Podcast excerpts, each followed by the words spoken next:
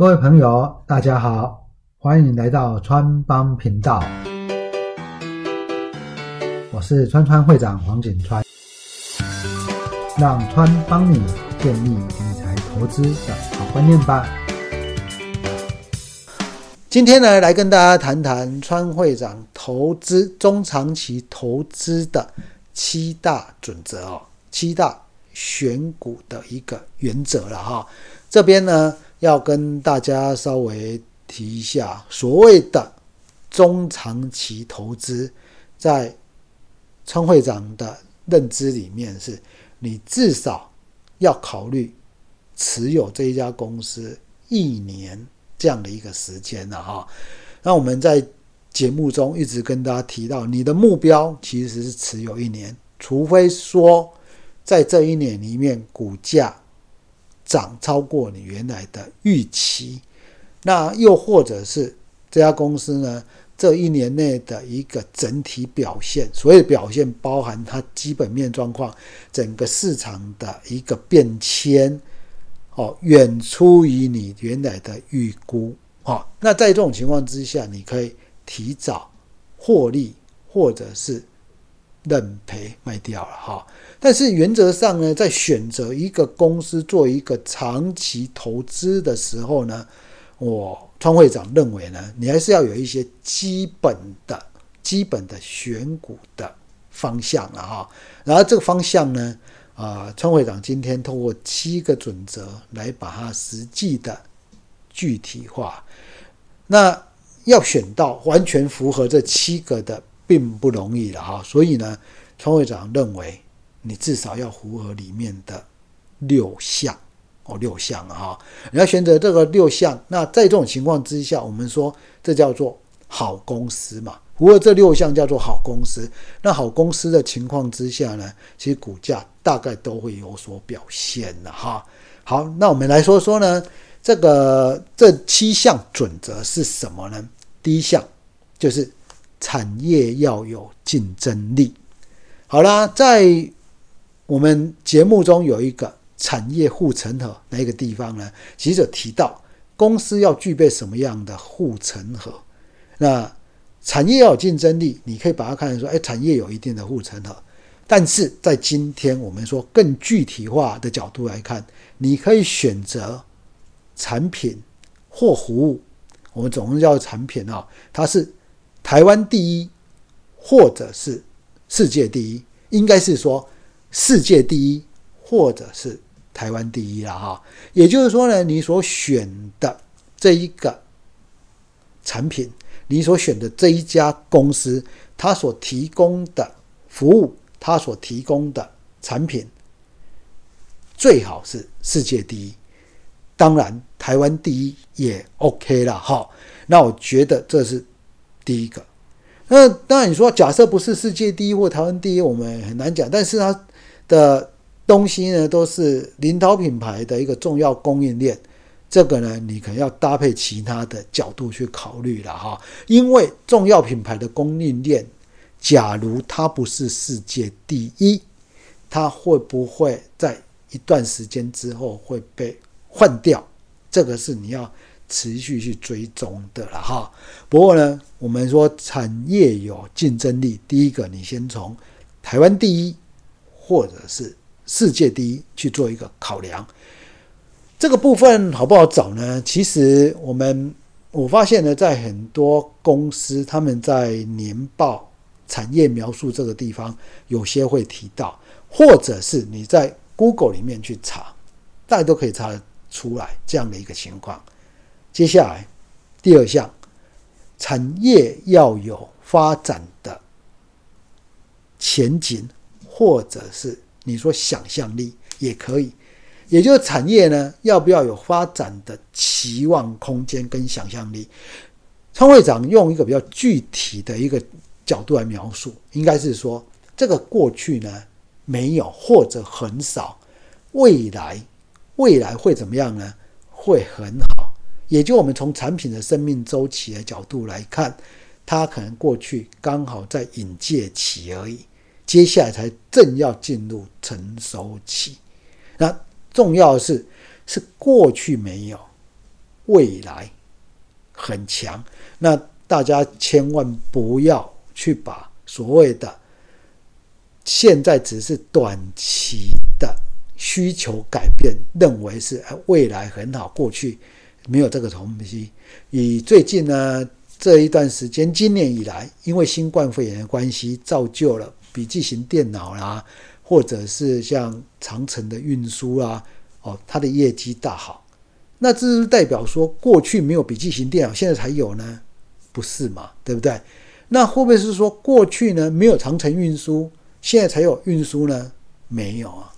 哦，那你只能说这个公司呢，它是因为新冠肺炎关系，所以我们缺乏了一些人力啊、物力啊，所以让整个所谓的长城运输的运价大涨。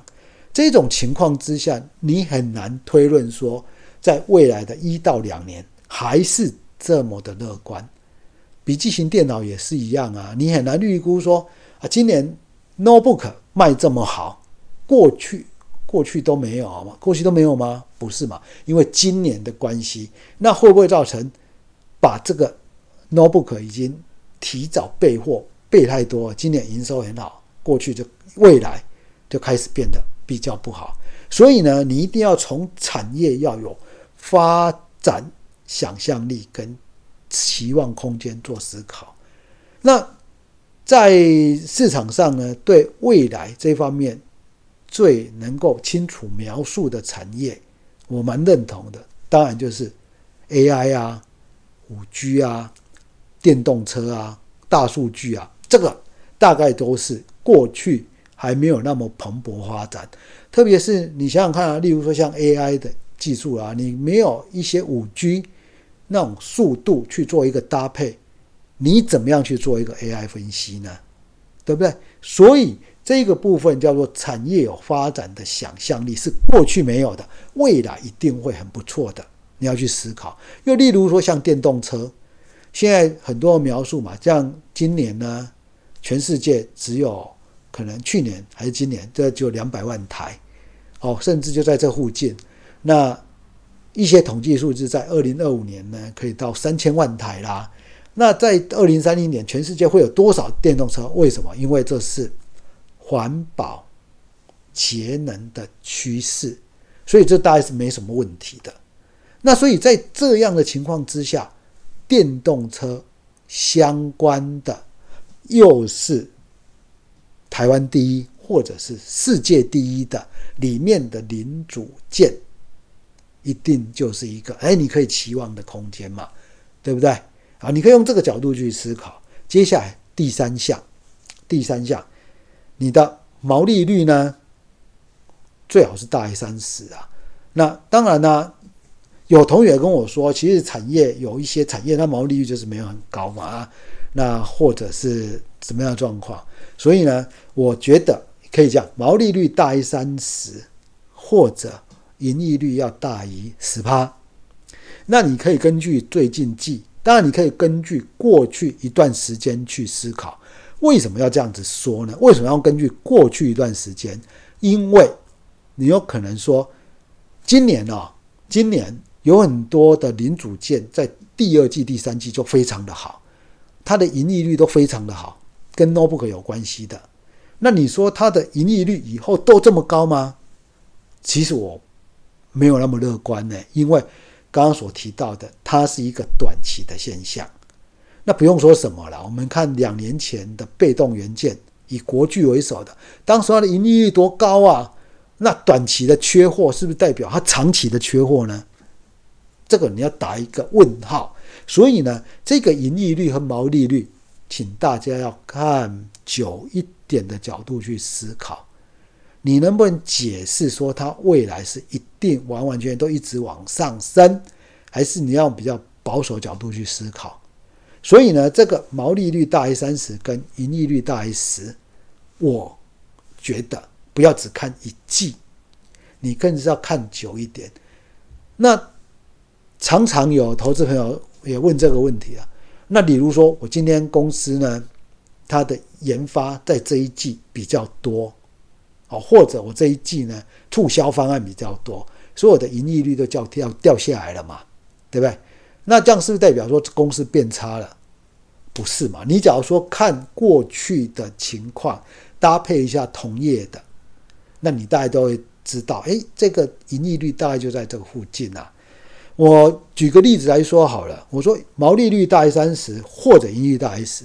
例如说餐饮业好了，餐饮业，我们国内的连锁餐饮业啊，包含的好像是嗯，瓦城啊、汉来美食啊。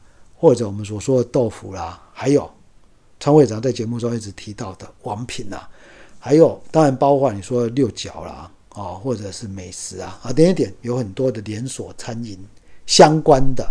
其实你把它长期的盈利率来看起来，这一些大部分这一些产业，大概就是落在十趴左右，盈利率大概就落在十趴左右。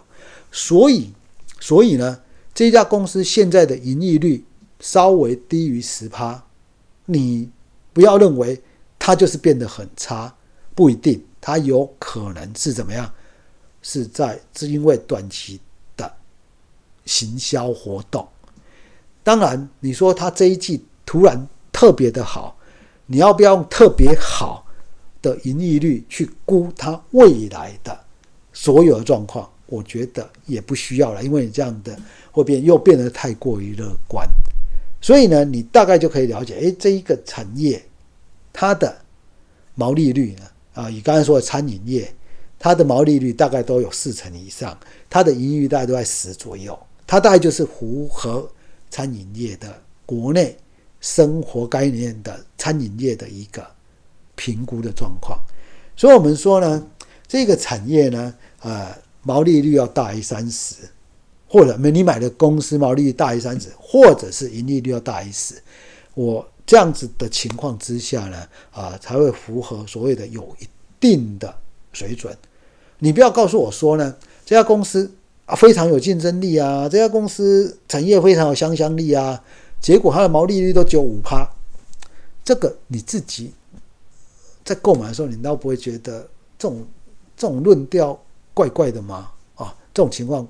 怪怪的，当然呢，大家可能会说呢，产业有竞争力，像红海啦，它透过成本做它的护城河，它的产业的确也有竞争力，但是它的毛利率都非常的低。那像这样的公司适不适合考虑？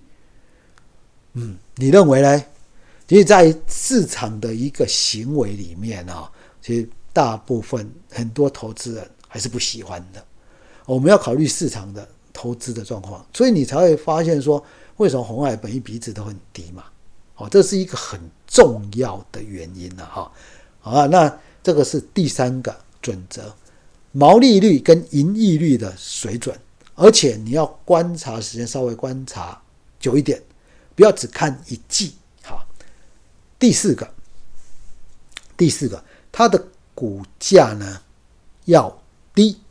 什么叫股价要低？我们当然是希望中长期投资，你不要买在买在股价已经非常高、不合理的位置。那什么叫低？啊，我用两个准则给各位看了，一个叫做营收市值比，我简称叫做 P/S 啊，要低于同群组的，或者是没有，而且加一个而且好了，好不好？而且本益比要。低于同业啊，就这样子。P/S/R 低于同群组的呢啊，例如说呢，呃，我们说这一个 P/S/R 是市值营收比嘛，哈，市值除营收。今天呢，我的 P/S/R，嗯，像王品，它的 P/S/R 呢，大概是在零点，现在应该是零点五五了哈，零点五五，在它这样的盈利率十趴左右。过去比较合理十趴左右的水准呢，它的 PSR 它是远低于盈利率十趴的 PSR，然后呢，它的 PSR 也低于同样是餐饮的，像是瓦城、汉来美食跟豆腐、KY 美食、美食 KY、六角，它都低于这一些。你知道刚刚所除了王品这一间呢，都在一点一以上哎，也就是说王品的 PSR 是明显的偏低，低于同一个群组的，包含同一个产业的这一些，包含低于同样是盈利率十趴的，它的 PSR，这叫做股价偏低。那或者是本益比低于同业啊，这本益比低于同业，大家提大概都可以了解了啊。简单说来就是说，它的股价要低，相对上要非常的合理，这样你买才会安全。诶，同学这边这个听众朋友到这个地方呢，你可能会说，诶，那会不会有一个公司呢？它的股价就是永远偏低，永远哦？我跟大家提啊，其实不会啦，真的不会。但是它一定会有一段时间。没有受到市场的青睐，其实就是因为这样，你才有机会获取超额的报酬了哈。好，所以呢，像今年年初呢，冲泰，冲泰当时候的 PSR 呢，大概只有二多二点多一点点。那你知道吗？以冲泰它的盈利率表现。它的它的合理的 PSR 应该至少要在三点三以上，这是最少的中位数了哈，大概要在三点三以上。那在这样这样的一个情况之下呢，当然你说 PSR 二的的冲态，是不是代表它的市值非常的低？是不是就是很有吸引力？哦，年初的时候啊，不然年初大概是。四月、五月的时候，营收刚创新高的时候，当时候它的 PS 啊，你去看，其实真的是很便宜啊。那没有理由永远都这么便宜嘛？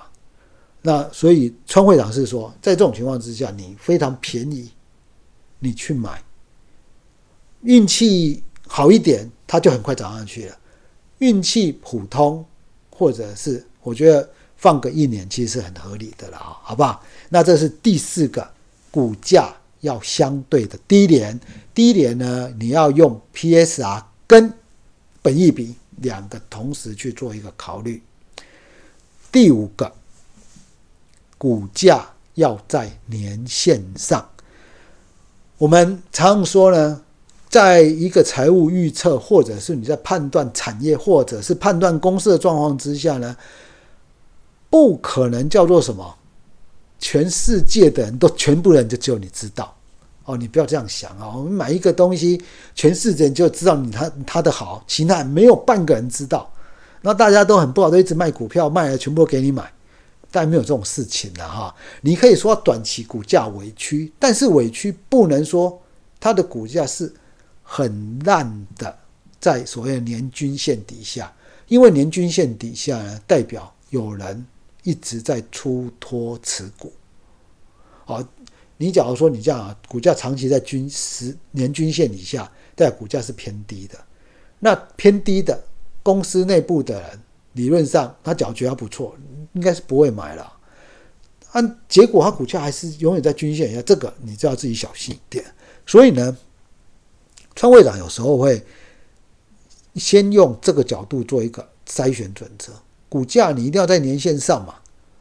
好，那假如说呢，你在年线上，然后又是一个符合一二三四点，这个才构成我买的要件呐。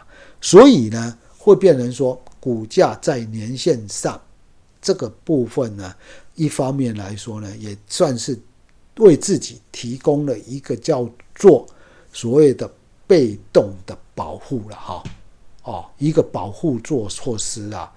那同样的，很多朋友说，其实你去看那个股价最低点的时候，绝对不会是在年线上面，不然怎么会是最低点呢？那我们本来买股票就没有期望说一定要买在最低点，一定要买在叫做合理安全点。买股票不是投资股票，不是赌博哈。你不要凭感觉，凭感觉真的很不好。你要说，好像不管了，那股价跌这么多，我就不相信它会跌多少。其实大家只要有这种想法的时候，请你去看一下宏达电的例子了哈。那这个呢，它长期都是在年限以下，那你何必呢？因为你又不是公司的经营者，那你说再怎么样去思考，我有时候我觉得呢，总会有思考的盲点嘛。所以技术线型这一个部分的均线，长期均线算是一个什么样？一个嗯，最后的防线呐。那这个地方呢，所谓的股价在年线上，代表的意思就是说呢，你股价一定要在两百四十日的移动平均线上面，那这个代表是至少我还没有看过地雷股它在年线上面的，真正的地雷股要下市，它下市之前一定都会快速在，就是说在还没有变成地雷之前，股价都已经在年线以下了。哦更不用说下市嘛，所以用这个东西保护自己哈。第六个，我们在常常说，哎，这个公司基本面不错。我用一个最基本的一个表示，就是目前营收成长，而且最好是有把握的未来营收成长，这两个综合把它考虑了哈。就是呢，你目前的营收。持平或成长，那这种情况之下，你就要有把握未来的营收是成长的。那或者是呢？当然最好是现在营收是成长的。哦，那成长当然是成长非常的高，市场的重点都在这里的话，有时候你真的不容易买到很便宜的股票了哈。那我们说搭配股价低，那营收又成长，其实这种股票呢？就算是一个蛮安全的对象了哈，所以你要营收成长，那你不要千万不要说这家公司呢已经不好很久了，我觉得它以后营收应该会成长，这种心态真的是要不得了哈，真的是很不好。为什么？因为呢，其实市场的竞争真的一直都很激烈，不要说什么说什么五 G AI。大数据跟电动车，即使是这一些，有没有很多很多公司在投入啊？一样也有很多公司在投入啊，对不对？所以呢，这第六个原则最好是能够目前的营收成长，未来更好，哎，这个是最好的。好，第七个，第七个呢，也是川会长在选股的时候一定会考量的，就是要有一定的股息。配发率跟股息、殖利率要有一定的股息啊，简单说就是要一定的股息啊。那这个股息呢？你说哎多少？一毛钱也是啊，五块钱也是。我不用金额，我用叫做我们叫股息殖利率嘛。你所买的股票，我认为假如说以一个成长性的个股来看，你至少至少你买的价位呢，应该要有四趴的。百分之四的股息值利率啦，那涨上去以后，你可能说我涨五成要卖掉，那你就卖掉嘛。但是你在买的时候，你至少要有四趴左右的股息之率。为什么呢？因为股息的一个，然后还有公司在股息配发率的时候呢，至少要五成以上。那为什么两个要把它同时考虑再来呢？因为公司的股息配发率。代表他有钱配股息，一般这一种比较不会有财务的问题，因为他都有现金可以配股息了，都有现金可以配股息了。那股息值利率呢？是让你我们既然要报一段时间，心态上我可能至少报个一年，心态上报个一年两年。那这种情况之下，在还没有股票还没有涨之前，至少领领这家公司的股息也不错嘛，对不对？哦，领领这个部分也不错。好，这个就是川会长所提到的七个准则啦。其实呢，还是跟大家分享一下，你具备这样子的准则啊，其实在过去十年来啊，这么久的时间。川会长有一些股票其实涨很多，那你可以发现，符合这些准则的，你期望在两年之内呢要涨个五成，真的都不会是太。难的一件事情哦。那假如说用这个角度来看呢，你又从另外一个角度，你要得到百分之十五的报酬率也没那么难呢啊。所以呢，你用这个七个准则去做一个中长期投资的筛选，我觉得呢，应该是有助于投资的。好，我们再复习一下这七个准则啦。第一个，产业要有竞争力；第二个，产业要发展的想象力跟产业要发展的前景；第三个，毛利率大于三十，或者是盈利率大于十趴。这个要用过去一段时间来做参考，不要只看一季。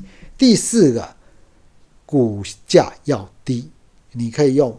要同时用 PSR 跟本益比两个去做考虑。